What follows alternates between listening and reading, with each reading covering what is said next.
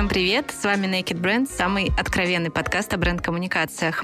С вами Галина Хтяшвили и Светлана Борисова, и сегодня мы записываемся в офисе Storytel. И наша гости, точнее мы сегодня гости, а наша героиня сегодня Даша Анжела, медиадиректор Storytel. Привет, Даш! Привет, привет! Очень рад вас видеть.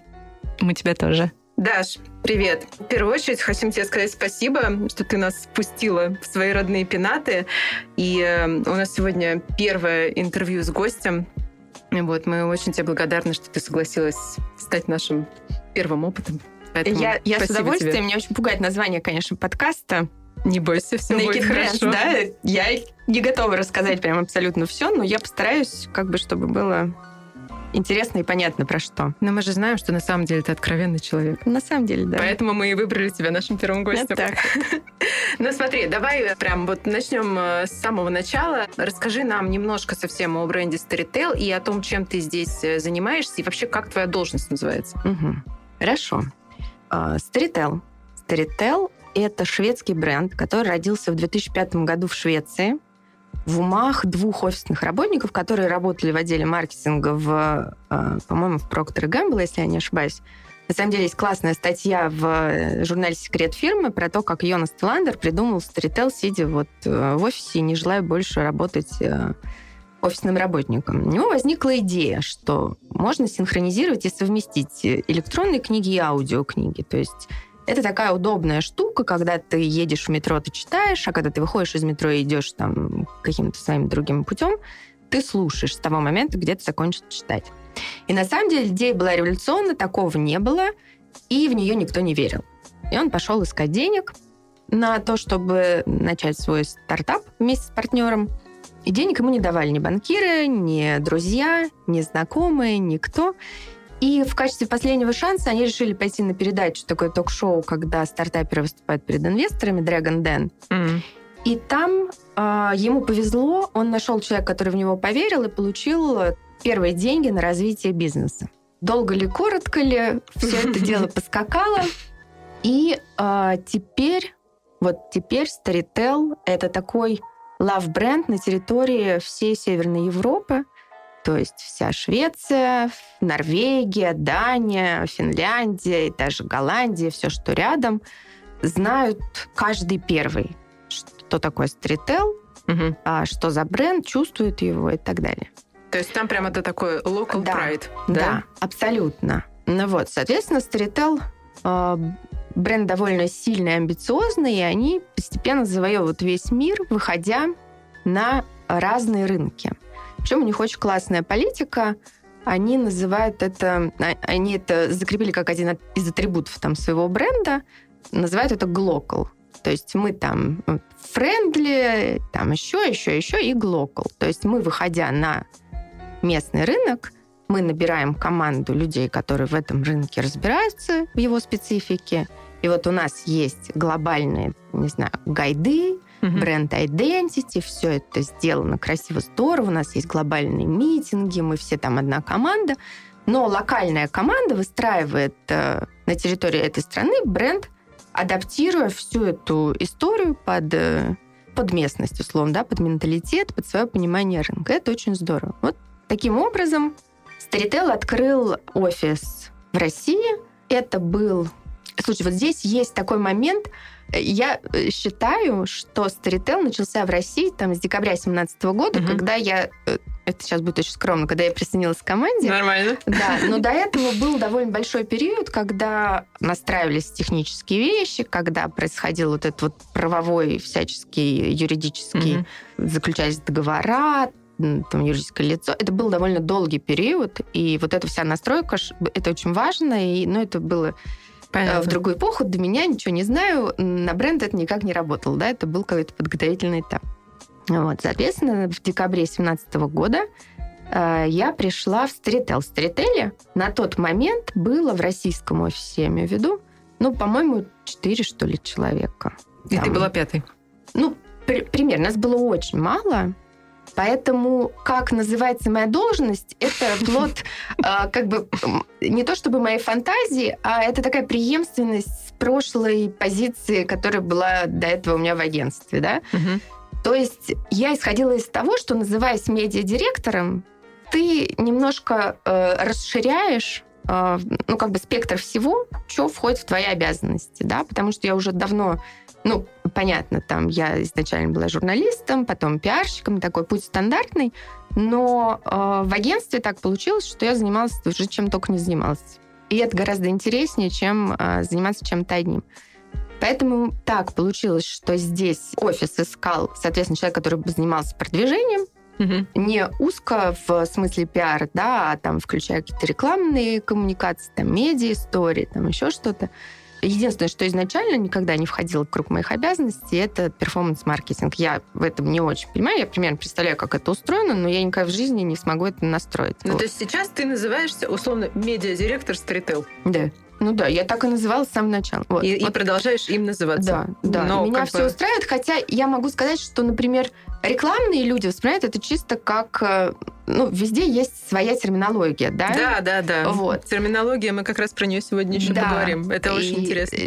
Люди, связанные с рекламой, воспринимают э, позицию медиа-директора исключительно как человека, занимающегося закупающего рекламу. Да. Вот. С этим тоже связано много, там, много спама в почте там, и так далее, с которыми я борюсь. На самом деле, ты немножко предварила мой вопрос, когда э, начала рассказывать про то, с чего ты начинала, а все-таки вот э, перед тем, как ты пришла в Storytel, да, начала заниматься, ну, там, стала медиа-директором, начала заниматься, по сути, разными, да, типами коммуникации. А чем ты занималась до этого? Что тебе было интересно? Как бы, с чего вообще это все, как оно все началось? Слушай, это с, с каких времен рассказывать? Непонятно. Ты знаешь, у меня всегда были какие-то страстные желания что-нибудь попробовать э, там и там и там. Мне никогда не хотелось быть узким специалистом. Вот это точно совершенно. Мне хотелось знать и про это, и про то, и попробовать, и там, и сям. И я в какой-то момент для себя выбрала пиар и рекламу как то направление, в котором есть очень много разных составляющих. То есть, условно, ты можешь придумывать проекты, можешь писать тексты, можешь придумывать идеи, можешь там то, все, опять это, это очень разнообразная такая работа и деятельность. И мне очень нравится, мне, я не могу сидеть на месте долго и долго в чем-то ковыряться. Вот это прям вот э, такая особенность моей личности, которая определила, наверное, выбор, э, собственно, э, того, чем я занимаюсь сейчас. Потому что мой день — это сумасшедшее месиво из всяких разных активностей. И, в принципе, это очень классно. Слушай, ну вот смотри, интересный такой момент, да? Опять же, наши слушатели еще не знают, да, но мы с Дашей вместе работали в комьюнике, и Даша работала с, тоже с большим количеством брендов. То есть ты работала в моменте с большим количеством брендов. Вот было у тебя, была вот эта мысль, что на стороне каждого бренда что-то не так. И была ли такая мысль, что хочется вот взять какой-то один классный бренд и для него все это делать? Или не было такого, и это совершенно была такая спонта- спонтанная история, что ты пришла и стала заниматься коммуникацией ценностями одного бренда, в него вкладываться, как бы растить его. Слушай, ну в агентстве была конечно, была такая мысль, что у тебя столько проектов про разные бренды, и когда мы встречались с командами там каждого бренда, мне казалось, что ну вот если вы, друзья, так долго занимаетесь вот этой одной историей, и вы, например, не знаете того, того и того про свой бренд и не можете сделать там условно то, что вы попросили сделать нас, ну это, блин, странно. Это правда странно. Угу. И мне, конечно, ну, мы все помним это ощущение, когда у тебя ощущение, что ты не успеваешь додумать про один из проектов, и ты должен переключаться на следующий. Агентство — это адовая мясорубка, конечно. Все агентские ребята, большой вам привет. Да.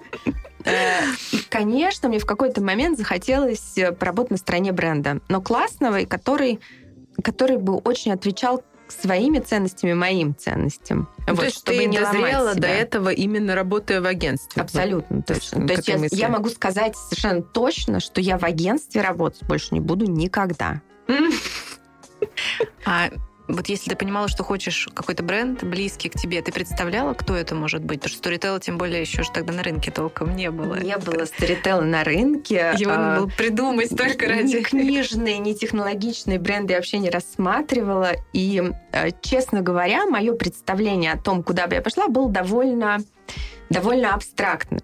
А, то есть меня кидало из стороны в сторону, мне казалось, что где-то он есть, этот прекрасный, замечательный бренд. Я э, даже сходила на собеседование в Black Star. Я не, я не знаю, что меня мотивировало, но э, там был очень классный креативный директор, не знаю, сейчас он там или нет, но он прям меня приятно удивил, но он мне честно сказал, что, скорее всего, эта работа мне не понравится. То есть он посмотрел на тебя и понял, что именно тебе эта работа не понравится. Да, да, да. Ну, вот. ну, в общем, было много разных историй. Я очень искала куда-то, куда, ну вот, чтобы работать без... Ну, как бы суета она везде есть, и сумасшедший дом есть везде, но он должен был быть какой-то другой, да, более концентрированный на какой-то одной территории. Когда э, мы встречались с Борисом, который Борис Макаренков, генеральный директор Storytel, с самого первого дня в России, мне дико понравился Борис. У него горели глаза, он...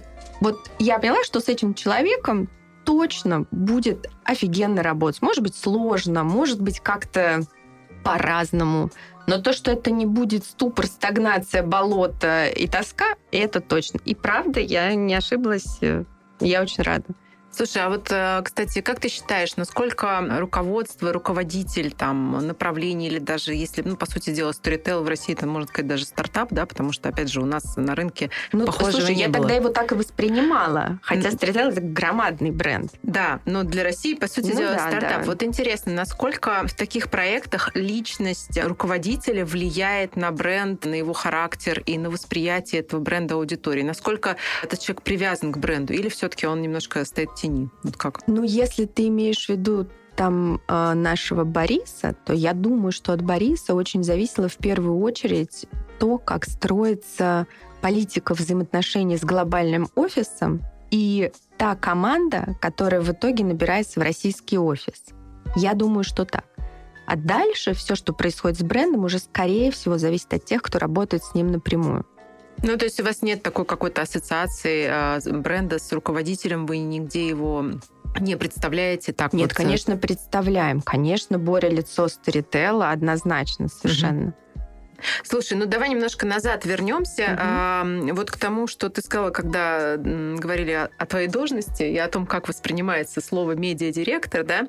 А, вообще одной из причин, почему мы с Галей этот подкаст э, запустили и придумали, да, было такое желание помочь людям немножко лучше разбираться в определениях э, и терминах, связанных э, с управлением брендом, с брендингом, вообще с коммуникациями, да, потому что есть такое ощущение, что люди, работающие в этой области, и, например, там по разные стороны баррикад находящиеся, там, например, да, есть люди, которые создают бренды, там, занимаются брендмейкингом, есть люди, которые создают коммуникации, да, там, в частности, ты, да, отвечаешь за коммуникацию бренда, есть э, люди, которые создают конкретный контент. И а, эти люди, такое ощущение, иногда говорят э, на разных языках, то есть они используют какие-то термины, произносят их, да, и один под этим имеет в виду одно, другой другое, третий вообще, если честно, не знает, знает, что это значит, но очень стесняется задать вопрос, ребят, а вы о чем? Вот хочется тебе задать вопрос, э, были ли у тебя вообще в жизни когда-то такие ситуации, когда э, вот это непонимание, да, или какие-то там разбрасывания терминами мешало понять суть задачи и э, как-то, не знаю, там, или какие-то курьезные ситуации вызывало? Ты Было знаешь, ли такое? Ты знаешь, я не вспомню конкретных ситуаций, но я совершенно точно там за годы встреч с разными людьми, Э, занимающимися коммуникациями, там непосредственно брендом или там, ну, в той или иной степени продвижением угу. того или иного а, бренда, поняла, что очень многие люди стараются забить эфир огромным количеством умных слов, терминов и всего того. Ну, то есть это какая-то такая предупредительная реакция, запугать собеседника, чтобы он от тебя отстал и, не дай бог, не заподозрил там в некомпетентности, там еще в чем-то, еще в чем-то, еще в чем-то. И мне кажется, что это лишнее. Да, мне кажется, что это лишнее, но мне кажется, все можно сказать очень простыми словами и не морочить друг другу голову. И самое страшное, вот как раз это тот тип людей, который вроде как бы слышал вот это вот слово, примерно понимает, а о чем это, никогда не спросит, потому что, ну как же он уронит там себя в глазах собеседника. Я как-то с годами для себя выработала принцип, что если я что-то не понимаю, я об этом спрашиваю. Ну, то есть ты спрашиваешь? Конечно. Я тоже спрашиваю. Если я не знаю, что, что, о чем мне говорят, я как попадала в своей жизни, но вот не в профессиональное, в, в общечеловеческое, в, в несколько раз ситуации, когда я не спросив, оказалась идиоткой. То есть вот гораздо умнее я бы выглядела, спросив о чем речь. Ну вот это к вопросу о нашем тезисе, да, которым мы с Галей как бы тоже пропагандируем, что на самом деле не стыдно не знать, а действительно глупо и стыдно делать вид, что ты знаешь. Конечно. Потому Нет, что... это сто процентов. Это сто процентов. Слушай, а вот, кстати, у вас наверняка у, у шведов, да, у глобальной компании есть какая-то терминология, а вот когда ты только пришла, у тебя были вопросы там, или они очень все понятны и, и четко? Очень понятно. Очень понятно. И э, шведы, они вообще за супер простоту. То есть вот... Икея, привет. Да, на самом деле шведский образ мышления это такая Икея мозга. Это на самом деле очень здорово, ведь они даже в какой-то момент отказались от церкви как от лишнего э, проводника между человеком и Богом. По-моему, они там упразднили какую-то... Ничего себе выбрали себе другую тоже. конструкцию. А вот, и мы были поражены, там, например, здания церквей пустуют и часто сдаются под мероприятия. Обалдеть. Вот однажды, да, у нас было годовое собрание а, в Стокгольме, и оно проходило в здании бывшей церкви. Это нормально. Это на самом деле очень здорово, когда нет никаких лишних конструкций нагромождений. Мне очень легко общаться со шведскими коллегами. Они совершенно прекрасные, и ничего лишнего. Круто. Слушай, ну у нас э, есть такая часть, э, все равно, тем не менее, про термины и определения, потому что это людей очень волнует, очень сильно мучает. Вот мы с Галей там э, на воркшопе, когда ведем занятия, да, и в нетологии, там люди прям просят, а можно нам какую-то памятку, вот объясните нам, что это значит. Потому что, ну, опять же, есть обилие людей, которые разбрасываются терминами, и есть несчастные люди, которые не могут понять, что они имеют в виду, но стесняются спросить. Поэтому мы придумали такую рубрику, которая называется «Бренд Блиц». Давай. А, в чем суть? Мы будем э, разбирать несколько понятий. Я буду называть понятия, говорить э, какое-то, ну, то определение, там, с которым я, там, скажем, сжилась и э, с ним согласна, примеры давать, а ты, в свою очередь, расскажешь, как ты это понятие воспринимаешь, да, и э, расскажешь, что это понятие значит для Storytel. Можно думать, можно отвечать неправильно, можно 150 раз поменять позицию и Хорошо. вообще сказать своими словами по-шведски очень просто. Первое понятие мы решили пойти, поскольку у нас первый выпуск, и мы вообще рассчитываем, что наши слушатели будут присылать нам вопросы, которые их волнуют. Но поскольку у нас первый выпуск, нам никто ничего не прислал, мы решили пойти по иерархии бренда прям с самого верха и начать а, с такого понятия, как миссия. Вот мне как бы из, из тех всех определений, которые множество существует, я изучала, мне ближе всего определение, что миссия бренда — это то, во имя чего он, в принципе, существует. Да?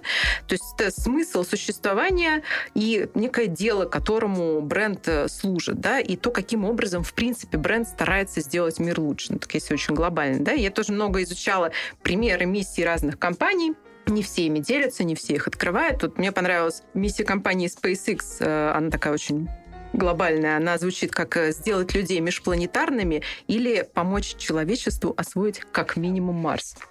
Ну, это прям очень глобально. А есть, э, условно, WeWork, да, как бы больше такой, мне кажется, по характеру близкий, может быть, Storytel бренд, да, у них миссия звучит как э, создавать мир, в котором можно жить, а не зарабатывать на жизнь. Вот очень интересно услышать твое понимание, что такое миссия бренда и э, в чем, если она есть у Storytel, в чем миссия бренда Storytel. Слушай, ну, к сожалению, я тут никого не поражу, абсолютно с тобой согласна с твоим определением. То есть миссия — это идеология. Это то, что э, заставляет тебя каждый день вставать с кровати и заниматься именно этим проектом. Да? Это то, ради чего этот проект существует. Вот. И мы в свое время э, определили... Я, кстати, очень быстро поняла, хотя там я не бренд-менеджер, да, надо понимать. Я очень быстро поняла, что без э, идеологии и без миссии мы далеко не улетим. Вот. И довольно Но быстро... это очень круто, что э, как бы это понимание есть у людей, не только тех, которые бренд создают, потому что иногда да, бренд мы просто создали... очень долго с тобой работали в команде. Вот, это все очень заразно. Так вот, э, миссия Storytel в том, чтобы э, вовлекать на территорию чтения и просвещения в целом как можно больше количество людей, которые в том числе тех, которые до этого на эту территорию не знали, не хотели или не умели входить. Да? То есть это история про э, очень простой, удобный доступ к знаниям. Мне кажется, это еще, знаешь, э, очень крутая миссия, потому что я как мама дислектика, могу сказать, что детей и людей с дислексией на самом деле становится все больше и больше, а их жажда знания, э, их тяга к познанию, она э, еще больше, потому что ну, им сложно добывать информацию, но очень хочется. И в этом плане аудиосервисы да, э, и возможность получать через другой канал информацию, это реально очень круто. Поэтому ваша миссия на самом деле Нет, на самом работает. деле это правда так, потому что когда я увидела, значит, я очень долго пыталась заставить своего сына читать. Мы вообще все там книжная семья, мы все читали всю жизнь. Ну, лень ему читать, не читать, не читать. Ему легче в лего поиграть, гораздо интересней. Наш человек. Да. И в какой-то момент, э, когда я установила там всем в семье Storytel, он стал слушать, и он стал слушать книги в захлеб, и это спровоцировало его желание читать. То есть он понял, что книги это прикольно. Это такие же другие миры, как те, которые он выдумывает, там, переставляя фигурки в Лего. А, то, что Даша говорит, это такое подтверждение тезиса про то, что не нужно относиться к миссии, к видению, как просто некой фразе, которую Абсолютно. набили в офисе на стену, и что если вас эта штука не вдохновляет и не мотивирует, значит, что-то не так, и нужно идти а, копать глубже, пытаться понять, зачем вообще ваша компания существует, и все-таки найти такую миссию, которая будет а, действительно вдохновлять. Ну людей. да, и, и отзываться, потому что иначе она висит на Иначе стене. мне да, нет да. никакого смысла. Слушай, ну теперь интересно вот а, вторая штука, про которую тоже хотели поговорить, и которые люди, когда начинают только разбираться в том, что такое бренд, часто путают. Да? Есть миссия бренда, есть видение бренда. И а, тоже долго я искала такие для студентов понятные определения, чтобы им а, было легко понять. Вот мне а, больше всего нравится определение а, видения как того, куда бренд движется. То есть видение это некая глобальная цель и мечта, где бренд окажется там через какое-то время.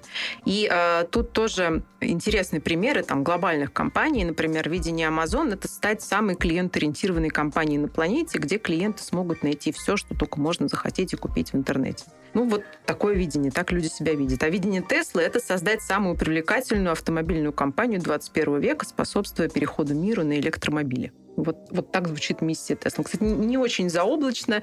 Это так более конкретно, более осязаемо, в отличие от миссии. Вот тот же самый вопрос тебе. Что такое, с твоей точки зрения, видение, и какое видение у Storytel, нужно ли оно, не нужно, что вы с ним делаете? Вот так. Ну, да, видение — то, куда ты хочешь прийти и кем хочешь стать. Это такая, как бы, надзадача от генерального директора или от собственника компании, да, который говорит, вот я хочу, чтобы мой бренд был номер один потому-то и потому-то. Да? Соответственно, совершенно очевидно, что видение Storytel — это э, приложение номер один, которое стоит в каждом телефоне, которым пользуется каждый человек. И такой еще вдогонку вопрос. Как часто, как ты считаешь, может меняться видение бренда? Может ли оно вообще меняться? Слушай, ну, давай, давай порассуждаем. Вот, предположим, ну, все видения, которые мы сейчас назвали, они такие, типа, быть номер один, быть самым ну, да. лучшим. В какой ситуации оно может поменяться? Когда ты понимаешь, что у тебя не хватает силенок, и ты такой, ну ладно, первым я не стану, ну давай я буду самым красивым.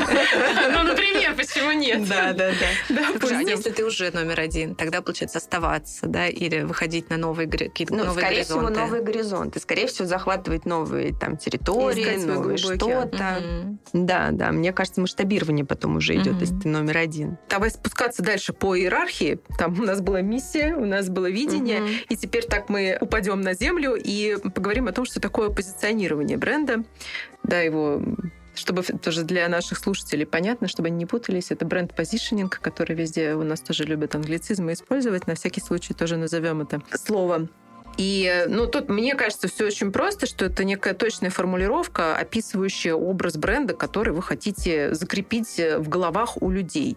И, ну, я вот тоже всегда объясняю, что позиционирование, оно как бы должно сообщать людям, к какой категории относится бренд и какую позицию, какую функцию в этой категории он э, выполняет. Ну, то есть на примере, например, дезодорантов, даже у одного там крупного бренда можно понять, да, что позиционирование Акс — это мужской дезодорант, помогающий привлечь внимание девушек, а, например, Рексона — это стопроцентная защита от пота номер один. То есть одна категория, но совершенно разное удовлетворение потребностей. Вот интересно твое представление о том, что такое позиционирование и как звучит позиционирование Storytel.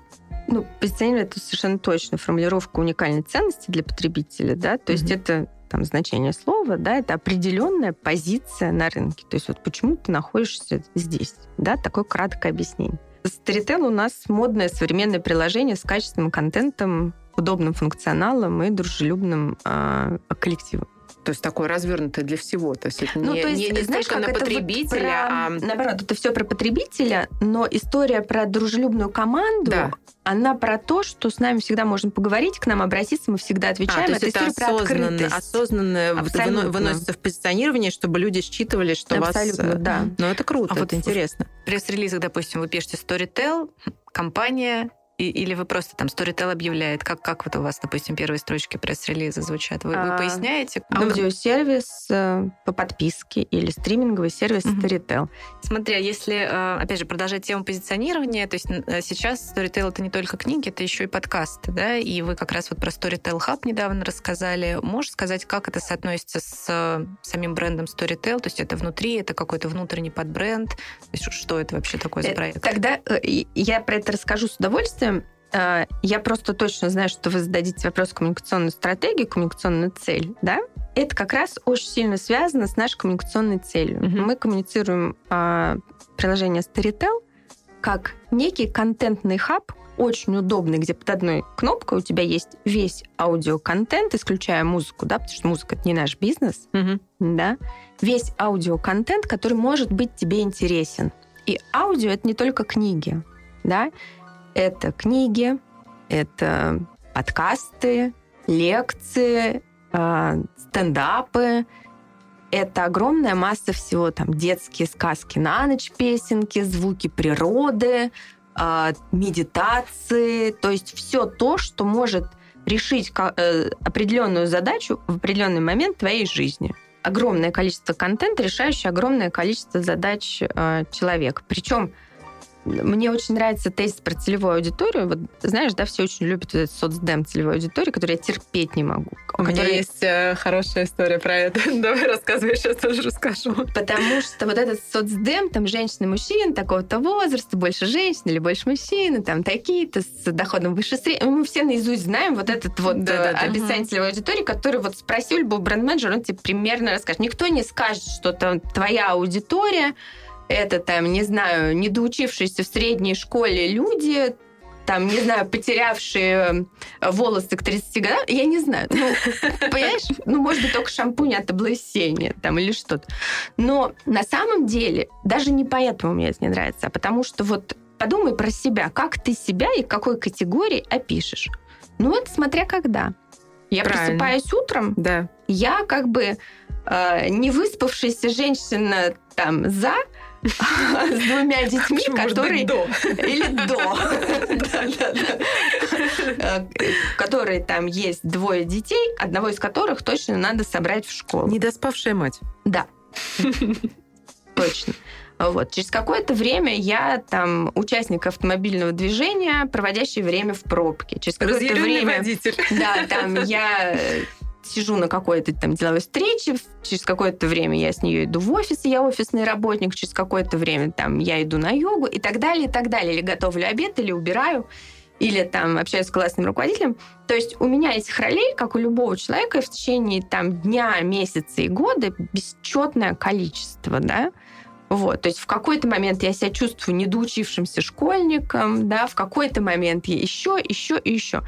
И вот пользователя нужно уметь ловить в какой бы ситуации он ни находился. То есть, ну, мы же запоминаем, в какой роли там нам что-то могло бы пригодиться, да? Угу. И если ты предложишь, ну, это опять мы приходим там к инсайтам, условно, да, если ты предложишь ответ на запрос вот человека в этой ситуации в этот момент, наверное, он там впечатлится и захочет попробовать.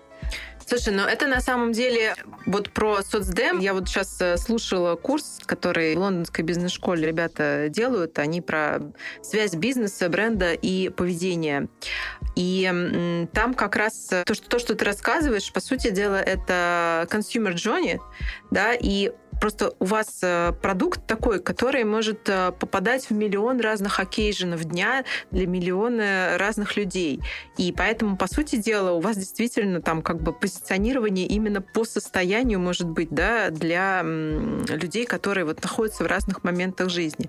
А по поводу соцдема, я тоже считаю, что это вообще э, очень странная история, и как будто это было прочитано где-то в какой-то книге 60-х годов какого-нибудь там американского идеолога, всех этих историй. до сих пор почему-то у нас по рынку гуляет. И опять же, на этом курсе есть классная картинка, которую они показывают всем. Значит, э, на картинке изображен принц Чарльз и Ози Осборн. И слева написан соцдем. По соцдему они полностью совпадают. Серьезно. Вот, и как раз на этом примере они показывают, что, ребят, нельзя так описывать свою целевую аудиторию. Это вообще просто, ну, как бы с, с таким э, подходом ничего нельзя придумать эффективного абсолютно, для этой аудитории. Абсолютно. Поэтому там в первой же стратегии, которую я писала, когда пришла в Storytel, Значит, моя целевая аудитория была описана через портреты людей. Я пошла, честно поговорила с разными людьми, потому что, ну, как вы понимаете, когда я только пришла в Storytel, про Storytel никто ничего не знал, и аудиокниги вообще воспринимались как нечто нафталиновое, в лучшем случае mp3-диски, а в худшем скачанное на торрентах всякое пиратское аудио. Угу. И я пошла, поговорила, прям вышла в поля с разными-разными людьми, и постаралась э, услышать э, какие-то инсайты, какие-то их мысли о том, в какой ситуации, зачем и почему они стали бы слушать аудио. Из этого я сделала там некий такой вот собирательный портрет, состоящий из определенных лиц аудитории. И мне кажется, что вот в тот момент вот эта вот э, история мне очень помогла правильно выстроить коммуникацию бренда. Потому что ну вот за неполных три года стритейл в России прошел какой-то нереально огромный путь. Просто нереально. Ну а как ты думаешь, а, вот э, это исключительно, так скажем, твоя заслуга? Или все-таки можно сказать, что здесь вы совпали с а, каким-то общим трендом на Нет, вот эту ну, жизнь конечно. в наушниках? Ну, да? конечно, Конечно, я не могу сказать, что это исключительно моя заслуга. Мне просто кажется, что все совпало просто идеально. Во-первых, за проникновение смартфонов, да, которое там каким-то в геометрической прогрессии происходит. Запрос на саморазвитие, самообразование при сумасшедшей нехватке времени. Изобретение беспроводных наушников. Изобретение mm-hmm. беспроводных наушников. Ну и плюс э, мое желание заниматься именно этим проектом и какие-то навыки, которые приобретенные, и в том числе mm-hmm. и во время этого процесса. И, кстати говоря, я видела ваших вопросов, какими, какими качествами должен обладать человек, занимающийся брендом. Вот мне кажется, что самое главное это широкий кругозор и способность к эмпатии, там, ну, какие-то такие общечеловеческими э, качествами. Потому что все это очень помогает тебе сонастроиться и сонастроить всю эту историю. Эмпатия, да, мне тоже кажется, что это вот один из таких э, ключевых, самых важных вещей, который должен обладать человек, который собирается за какой-то бренд стоять, да, он должен действительно вот э, прочувствовать тех людей, которые будут пользоваться его продуктом, взаимодействовать вот, с его вот брендом. Мне тоже кажется, ты знаешь, мне в какой-то момент даже пришлось себя оторвать, потому что я в какой-то момент поняла, что я вот себя склеила с портретом вот этого пользователя, это неправильно потому что, ну, как бы не может быть коммуникации даже центрированной условно, да, там, ну, понятно, что есть какой-то процент людей, которые на меня похожи, но есть совсем другое, у них совершенно другие задачи. Вот это было такое тоже интересное осознание того, что не через себя. Ну, то есть тебе нужно просто как актеру по системе Станиславского Абсолютно. вживаться в разных э, в роли разных людей, чтобы прочувствовать, чем они живут.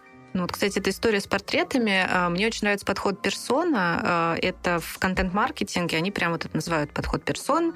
А, то есть берут несколько типов аудитории, описывают его как там, не знаю, на одном слайдике прям вот это Анна, ей там столько-то лет, и она у нее такие-то да, проблемы, да, все да, остальное. Вот, вот, и мне это безумно нравится, но это вот существует в рамках контент-маркетинга. Про это, про это говорят на всех конференциях по контент-маркетингу. Пойди чуть-чуть в сторону в пиар, хотя мне кажется, что они все супер взаимосвязаны, особенно сейчас, да, там такого почему-то нет, да, и как будто бы ты приходишь, ой, а давайте мы нормально целевую аудиторию опишем. Вот, и у меня в связи с этим к тебе вопрос. У тебя как раз еще такая должность, она, по сути, совмещает и работу с контентом, и пиар, и бренд, и все остальное. Вот как ты сейчас смотришь на все коммуникации, я даже не могу это пиаром назвать, да, как ты смотришь на коммуникации, особенно в сравнении с тем, что было там несколько лет назад, когда мы там вместе над э, там, какими-то брендами работали в агентстве? Слушай, я вот все больше и больше прихожу к выводу, что а, разделять на микроотделы и разносить их между собой категорически нельзя. Это такой путь в никуда. Вот мой опыт здесь, да, ну я рассказывала, я пришла, нас было четверо, я там была пятой, mm-hmm. и я, соответственно, занималась там в одном лице сразу всем. И там команда у меня появилась достаточно недавно. И теперь мне как раз э, довольно сложно отрывать от себя какие-то куски задач, но это совершенно необходимо, все мы знаем там из тех курсов правильных про менеджмент, что это делать необходимо. Делегируй. Делегируй, делегируй, делегируй. Вот. Но вот этот вот там почти двухлетний опыт э, выстраивания все самой, мне было очень просто. Мне с собой очень легко договориться. Я знаю портрет аудитории, я знаю нашу миссию, я знаю наши задачи, коммуникационные цели. И все это э, вот как бы из одного центра расходилось веерно дальше. Сейчас происходит примерно так же, и а, мне нравится и мне приятно, что в компании привыкли, что всю коммуникацию всегда со мной согласовывают. А поскольку, поскольку я люблю рассказывать о том, куда мы все идем, то все прекрасно в курсе про то, куда мы движемся, какой старител, какие наши цели. И у нас подобралась очень классная команда внутри, которая ну, во-первых, это команда единомышленников, да, то есть все очень разные, с разными компетенциями, взглядами там и так далее, но тем не менее мы все вот в этом ядре про нашу целевую, про наши все задачи, все это э, видим. Но у нас маленький коллектив, да, то есть, ну, понимать, нас вот, мало. Да, и я как раз, как раз хотела об этом спросить. Вот э, классно, когда вас мало, и все есть у тебя в голове, и ты живая здесь доступная, и э, тебя пока хватает хватает на то, чтобы поделиться этими знаниями, зарядить всех. Ну вот представим себе там прекрасную ситуацию. Прошло пять лет, э, Storytel реально в каждом смартфоне, э, у вас новые цели и задачи, здесь в офисе 100 э, человек, потому что, ну, иначе, ну, как бы никак не получается. И тебе по-любому нужен, во-первых, а, какой-то мощный документ, в котором все твои знания, там, да, он где-то хранится, и к которому имеют доступ нужные люди, чтобы они дальше а, могли идти это и транслировать. То есть вот происходит рано или поздно, если бренд успешно растет, это происходит. И ну, мы в агентстве чаще всего, да, например, да, работали именно с такими брендами, которые очень большие. И у меня всегда был вот этот вот э, не мой вопрос в глазах. Почему люди бренд-команда, которая приходит к нам брифоваться и там дает документы, она мне, значит, вместо того, чтобы принести мне вот ну, максимально все, рассказать о своем бренде, об этих людях, там, да, о том, какая у них миссия, какое видение, какое позиционирование, какой характер, куда они идут. Они мне вместо этого приносят вот два листочка текста там э, с, со словами уникальный, сильный, классный, мы хотим быть номер один. И говорят, иди нам сделай классный, там, не знаю, ролик, классный спецпроект, проект и так далее. Ну, то есть для меня очевидно, что, типа, чем больше ты человеку, который должен тебе делать креатив, который еще не сидит с тобой в, э, в команде, чем больше ты ему дашь, чем больше ты ему расскажешь, тем там степень вероятности, почему так, э, ну, как бы, что будет хорошо, да, она возрастает почему люди не делятся этой информацией? Слушай, как ты а думаешь? может быть у них нет? Вот ты допускаешь такого, что у них нет внятной информации? То есть очень часто а, вот эти вот стратегии, гайды и так. все это содержит пшик. Ну, то есть, как бы информации, из которой можно сделать какой-то вывод, на основе которой там строить э, креативную историю – нет, ну мне кажется, мы сталкивались с такими талмудами, из которых вынести ничего невозможно. Слушай, ну вот, а, наверное, действительно, у кого-то, может быть, нет, кто-то не знает. А, ну, вряд ли там у брендов уровня... Нет, скорее всего, это не э, стопроцентно верно для всех, но мне кажется, в некоторых случаях нет. В некоторых случаях, может быть, заказывают те люди, которые не знают, где это взять, но я не знаю. Ну вот смотри. Это точно должно быть где-то. Вот. Мне тоже кажется, что это должно быть. Там бренды, с которыми мы работали, ну сейчас не будем никого там mm-hmm. не продвигать, не пиарить, хоть у нас и Naked Brands, обижать никого не будем. Это были очень крупные бренды. И оно точно у них есть. Но бренд-менеджеру не приходило в голову этим делиться. К тому, что они жмут и боятся показать. Да, непонятно почему. Нет, я, не, я, я просто реально не понимаю. Вот ты сейчас по другую сторону баррикад, ты сидишь здесь, ты носитель э, как бы того, что ты знаешь о бренде. Вот представь себе вот большая у тебя уже компания, и ты нанимаешь агентство подрядчика. Вот ты будешь с ним делиться документом Слушай, я всегда делюсь, потому что я как человек, работавший в агентстве, я знаю, что принесет мне агентство, которое То есть ты просто помнишь страдания. То есть вся фишка в том, что всем, на самом деле, бренд-менеджерам, которые не работали в агентстве, нужно просто боевое крещение получить, чтобы они а, поняли, как мыслят агентские люди, как далеко они находятся там среди своих пяти задач. Абсолютно, потому жизни ну, бренда. какого волшебства мы вообще можем ждать от человека, у которого нет никакой информации? Что он может придумать? То, что ты придумал три года назад, и это не зашло? Ну, как бы странная история. У нас есть э, большие гайды э, там Да, с вот интересно, как у вас? identity, Мгм. связанные с позиционированием, все расписано, это все красиво, невероятно. Вот пример Storytel. У нас сейчас э, в глобальном Storytel работает порядка 600 человек. И это все прирастает там сотнями в год. То есть это темп Ты имеешь в виду в мире? В мире, конечно, Мгм. да. Для того, чтобы все компании жили в одной вот этой вот динамической модели, у нас регулярные встречи, большие встречи, более маленькими группами.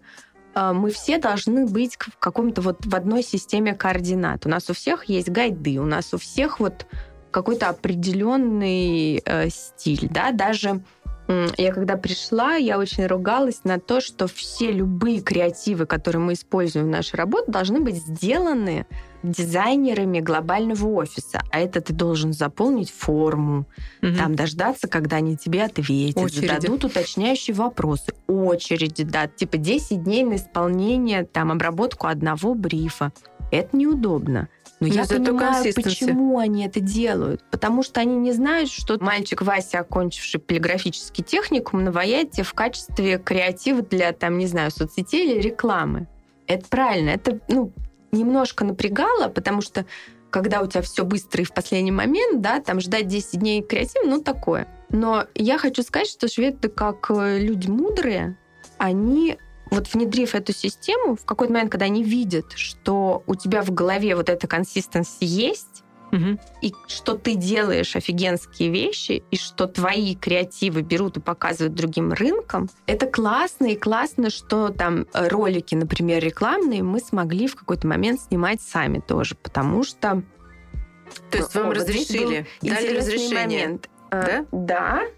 А, Здесь был интересный момент. Когда мы выходили в России, мы были no-name, никому неизвестный действительно стартап, воспринимался ровно так. Но в это же время в Швеции Storytel огромный бренд э, с опломбом самомнением, очевидно, откуда взявшимися. Соответственно, вся рекламная кампания, которую делает глобалы, она уже имиджевая, да, им не нужно показывать и продавать продукт. Не Им нужно объяснять, что это Мгм. вообще да, им для начала. нужно создавать вот этот вот э, набор восприятия от бренда, да, который должен быть в душе каждого пользователя. Мгм. Соответственно, когда ты выходишь, никто не знает, никому не нужен набор восприятий. Бренда еще нет здесь. Есть продукт, и ему нужно нарастить вот эту добавленную ценность. Но начинать нужно с продуктовых историй. И вот это была немножко такая проблема, потому что наши рекламные ролики, которые ну, шли от глобалов, они были заточены на другое. Но они тоже учатся и понимают, и сейчас есть разные рекламные ролики, но тем не менее мы предпочитаем, и они тоже поняли, что локализировать рекламные кампании очень важно, потому что степень толерантности, там, и расовой в том числе, в разных странах очень разная. Да? Нам, к сожалению, до просвещенной Све- Швеции очень далеко. Но мне кажется, здесь э, это проблема любого рынка. Здесь даже не столько там степень просвещенности, а просто Ну, культурный код. Это Он да, это разный, даже, да. да. я согласна, даже не столько про толерантность, сколько про культурную. Ну, ты же считываешь на каком-то там э, уровне подсознания, да, и когда ты видишь, ты видишь картинку, и Мгм. эта картинка до- должна сделать так, чтобы ты захотел быть так же. Мгм. И вряд ли ты будешь ассоциировать себя там, не знаю, с другим. Ну вот совсем с другим человеком, который совсем никак на тебя не похож. Но тебе, понятно, должно что-то откликнуться, должно быть Да. что-то про тебя. Да, Может что-то быть, там быть не стопроцентно, но что-то про тебя. Да. Поэтому тут вот были моменты, но это все было ужасно интересно и познавательно. И для нас, и для них. И сейчас, вот сейчас у нас компании очень интересная история, когда, например, там датский ролик э, становится роликом на другом рынке. Мы вот сейчас летом адаптировали, поляки сняли очень классные рекламные ролики, тоже в, прям по всем гайдам, но очень классные. И они очень подходят нам. Мы их адаптировали, переозвучили, переписали титры и запустили, они хорошо работают, ну, прям отлично.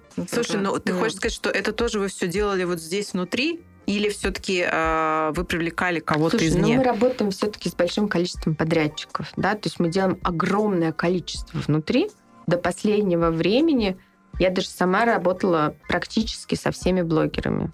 Ну, вот. Мне, во-первых, это дико нравится. Опять же, потому что, знаешь, э, у меня с самого начала принцип э, не одноразовых отношений, а каких-то долгосрочных историй. Потому что чем долгосрочнее и больше точек соприкосновения между брендом и амбассадором, тем больше доверия аудитории. И, ну, и мне так приятней, короче говоря. Ну, хорошо, ты говоришь, э, все равно есть подрядчики. Вот с этими подрядчиками ты делишься документами про бренд? Ты лично? Конечно. То есть ты ну, прям... А, или они, они просят, или не просят? Интересно. И ты первая сразу Или ты первая такая, все выдаю, что надо. Я всех мучаю, я со всеми разговариваю. А вот если подрядчики, с кем мы еще не работали, а это важно, я провожу прям встречи и рассказываем примерно там то, что я вам сейчас рассказываю про бренд, какие мы, про что мы, что нам надо, что нам не надо. Вот это сработало, это не сработало. Я на самом деле это все рассказываю.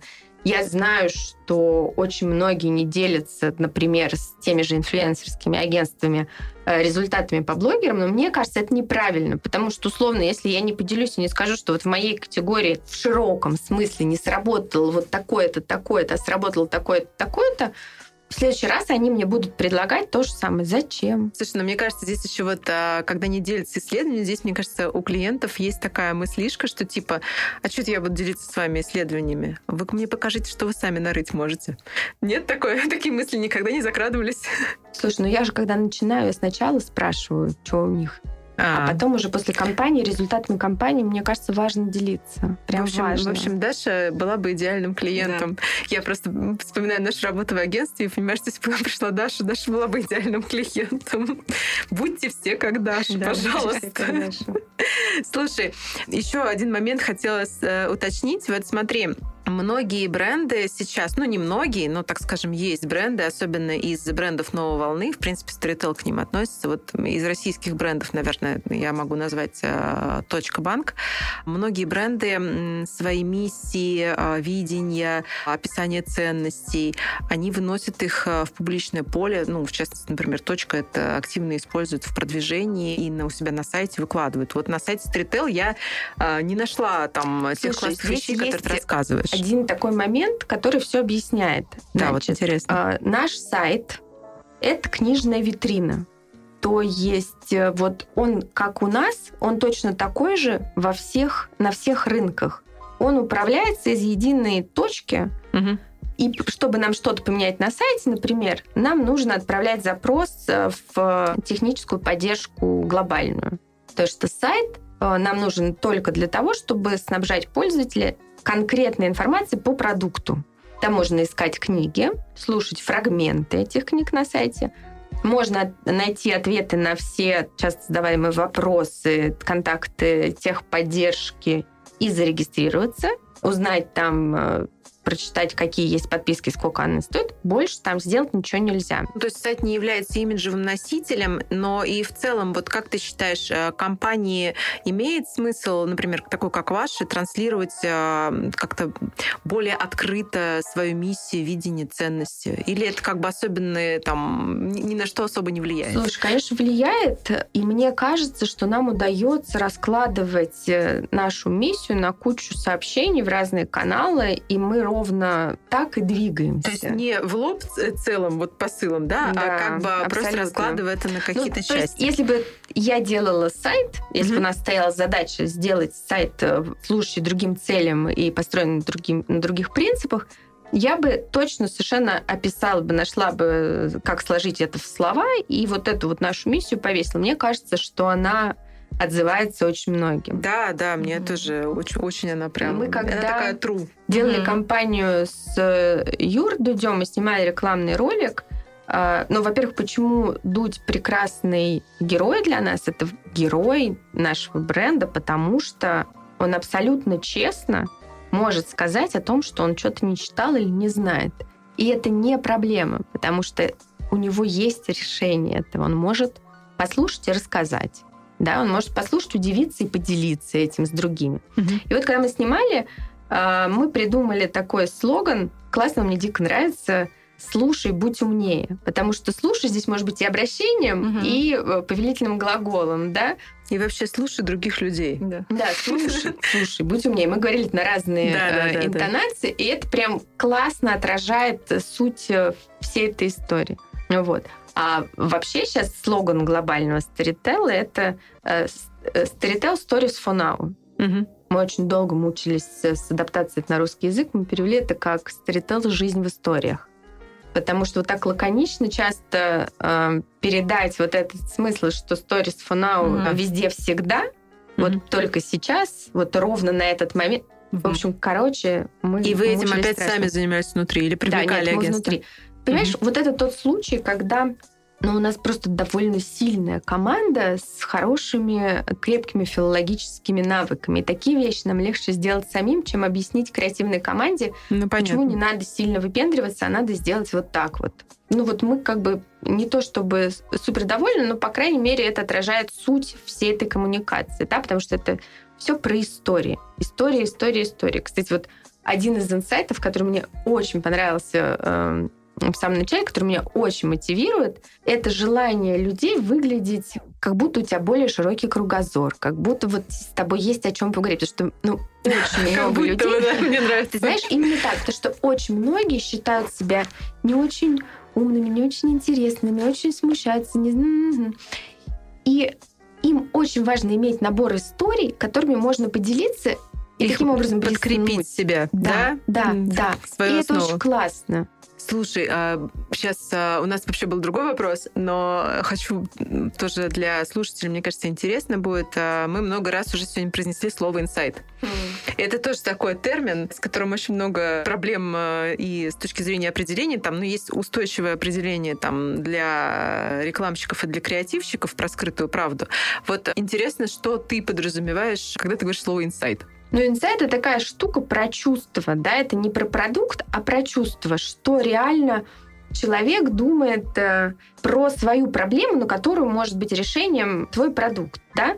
То есть это, мне кажется, что очень частая ошибка, когда за инсайт принимают некую придуманную маркетологом формулу, которая ему казалось бы было бы классно, если бы человек думал так. А на самом деле человек может думать, ну вот опять же, если говорить про приложение аудиокниг, предположим, маркетолог может сказать, что человек может думать, я хочу быть эффективным в каждую секунду своего времени, а человек реально думает, э, я такой тупой недоучка, я бы так хотел хоть что-то успевать узнавать, да, то есть это примерно так же, но не так. То есть все-таки это скрытая правда. Абсолютно. Это скрытая правда. У всех, естественно, брендов есть всегда какие-то исследования о том, как э, их воспринимает потребитель, что он вообще считал с коммуникации, и наверняка они у тебя тоже какие-то есть, да? ну, или нет. у кого-то есть, у кого-то нет, но как бы, да, люди обычно на них смотрят и думают, что делать дальше с коммуникацией. Когда исследований нет, например, я как стратег, когда у меня нет никаких исследований, я что делаю? Я иду в народ. И по-научному я недавно узнала, что есть такая штука, которая называется, вот хождение в народ называется бар-стул-тест. Это, ну, понятно, почему так называется, потому что ты приходишь в бар, садишься на стул, перед тобой сидит человек, он в расслабленной атмосфере, и тут ты ему задаешь парочку вопросов про свою коммуникацию, и он тебе на голубом глазу отвечает. Вот мы с Галей сделали то же самое. Ну, давайте. Да, мы, э, мы спросили людей про Storytel, задали им на самом деле два вопроса. Первый вопрос — это, в принципе, вообще про категорию «Слушаете ли вы аудиокниги?» И второй вопрос — что вы знаете о бренде Storytel, какие ассоциации? Можем поделиться своим тейкаутом, и просто интересно, как ты это прокомментируешь.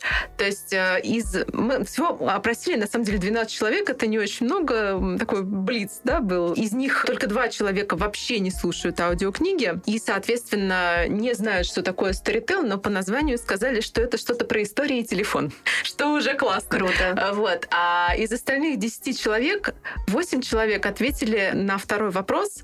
Разные были вариации на тему «дуть», это кореши Дудя, это реклама с Дудем, и все. Два человека сказали о том, что классный сервис, но дорого. Вот такая интересная история. То есть ассоциативный ряд Дудь. Слушай, ну Тебя это же не классно. смущает? Ты знаешь, меня это вообще не смущает, потому что Юра — это такой идеальный матч со старителлом. То есть это история про честность, открытость, э, любовь к родине, да, там, к родному, широта взглядов и страстное желание узнавать новое. И поэтому, если старител ассоциируется с Дудем, это же здорово. Мы про страстное желание давать новое, да, там мы совершенно честные и открытые, это не какие-то голые стейтменты, это ровно так и есть. Слушай, а, а идея к нему выйти, она у кого родилась?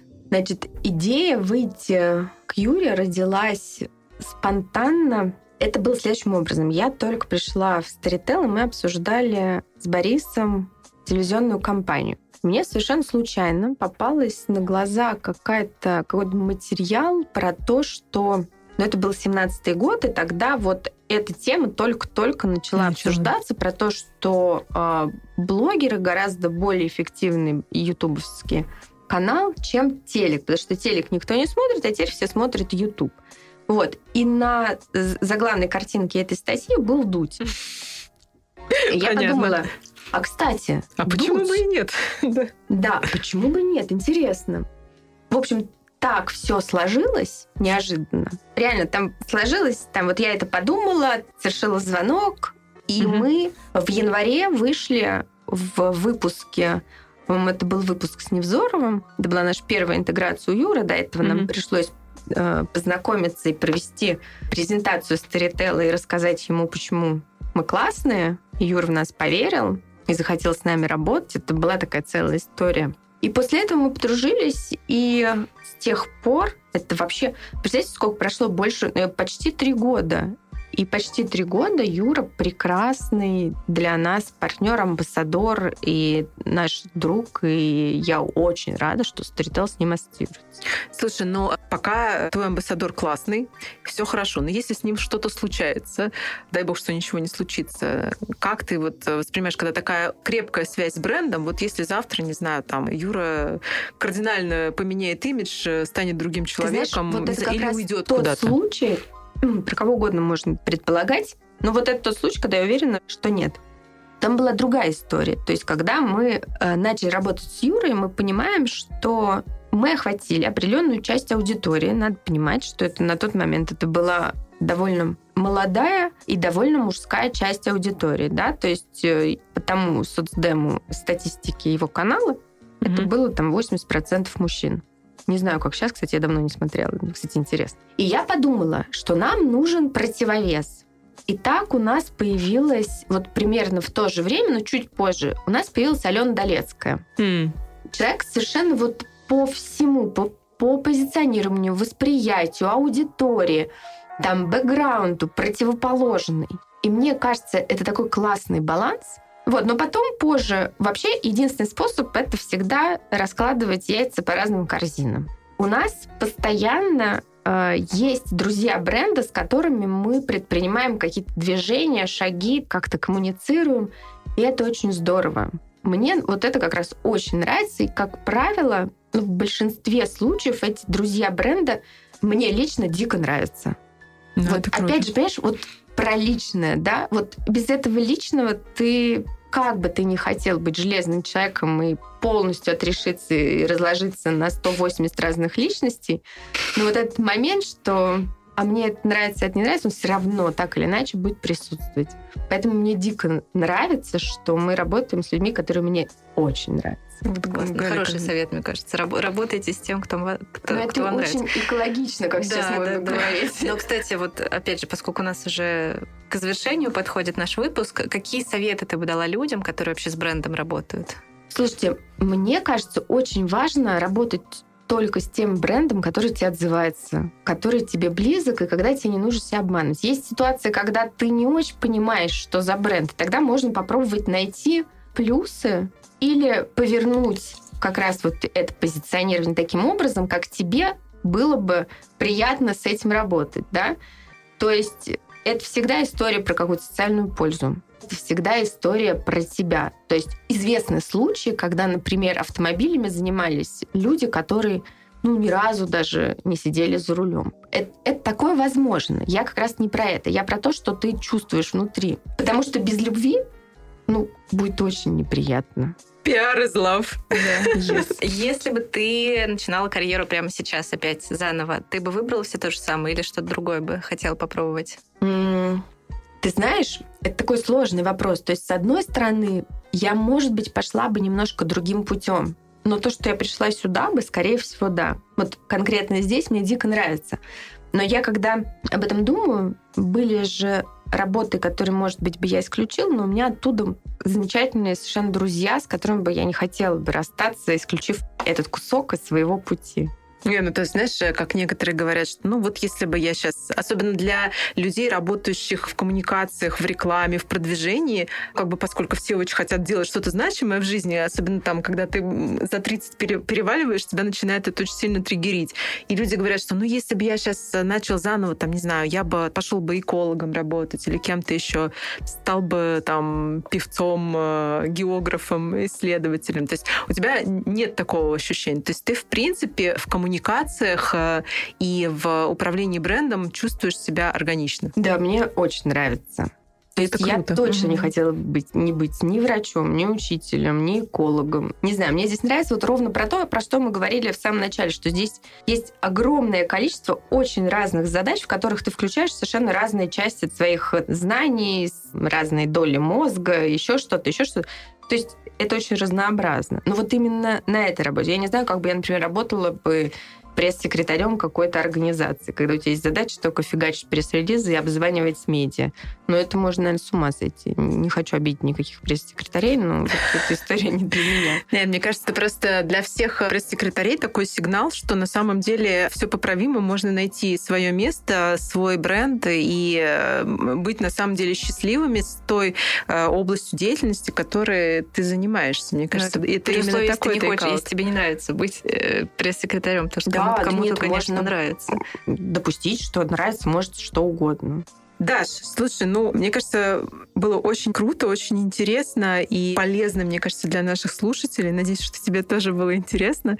И в конце у нас э, к тебе такая будет еще маленькая просьба, поскольку мы, опять же, хотим побудить наших слушателей задавать вопросы, не стесняться, то, о чем мы с тобой говорили в самом начале. Мы хотим тебя попросить оставить вопрос для нашего следующего гостя. Мы пока не знаем, кто это будет, и хотим, чтобы этот вопрос был связан с чем-то тоже про коммуникации, в чем, возможно, ты еще еще сама не разобралась, и что бы ты хотела узнать у какого-нибудь эксперта рынка, у другого бренд-менеджера, о чем бы ты его спросила? Мы передадим Слушай, вопрос. мне ужасно интересно, об этом вообще почти никогда не говорят, как бренд-менеджер, как ну, скажем, в широком смысле, как человек, занимающийся продвижением и позиционированием бренда, говорит о своих конкурентах ну, то есть, как вообще говорит о конкурентах? Говорит ли? Если говорит, то что?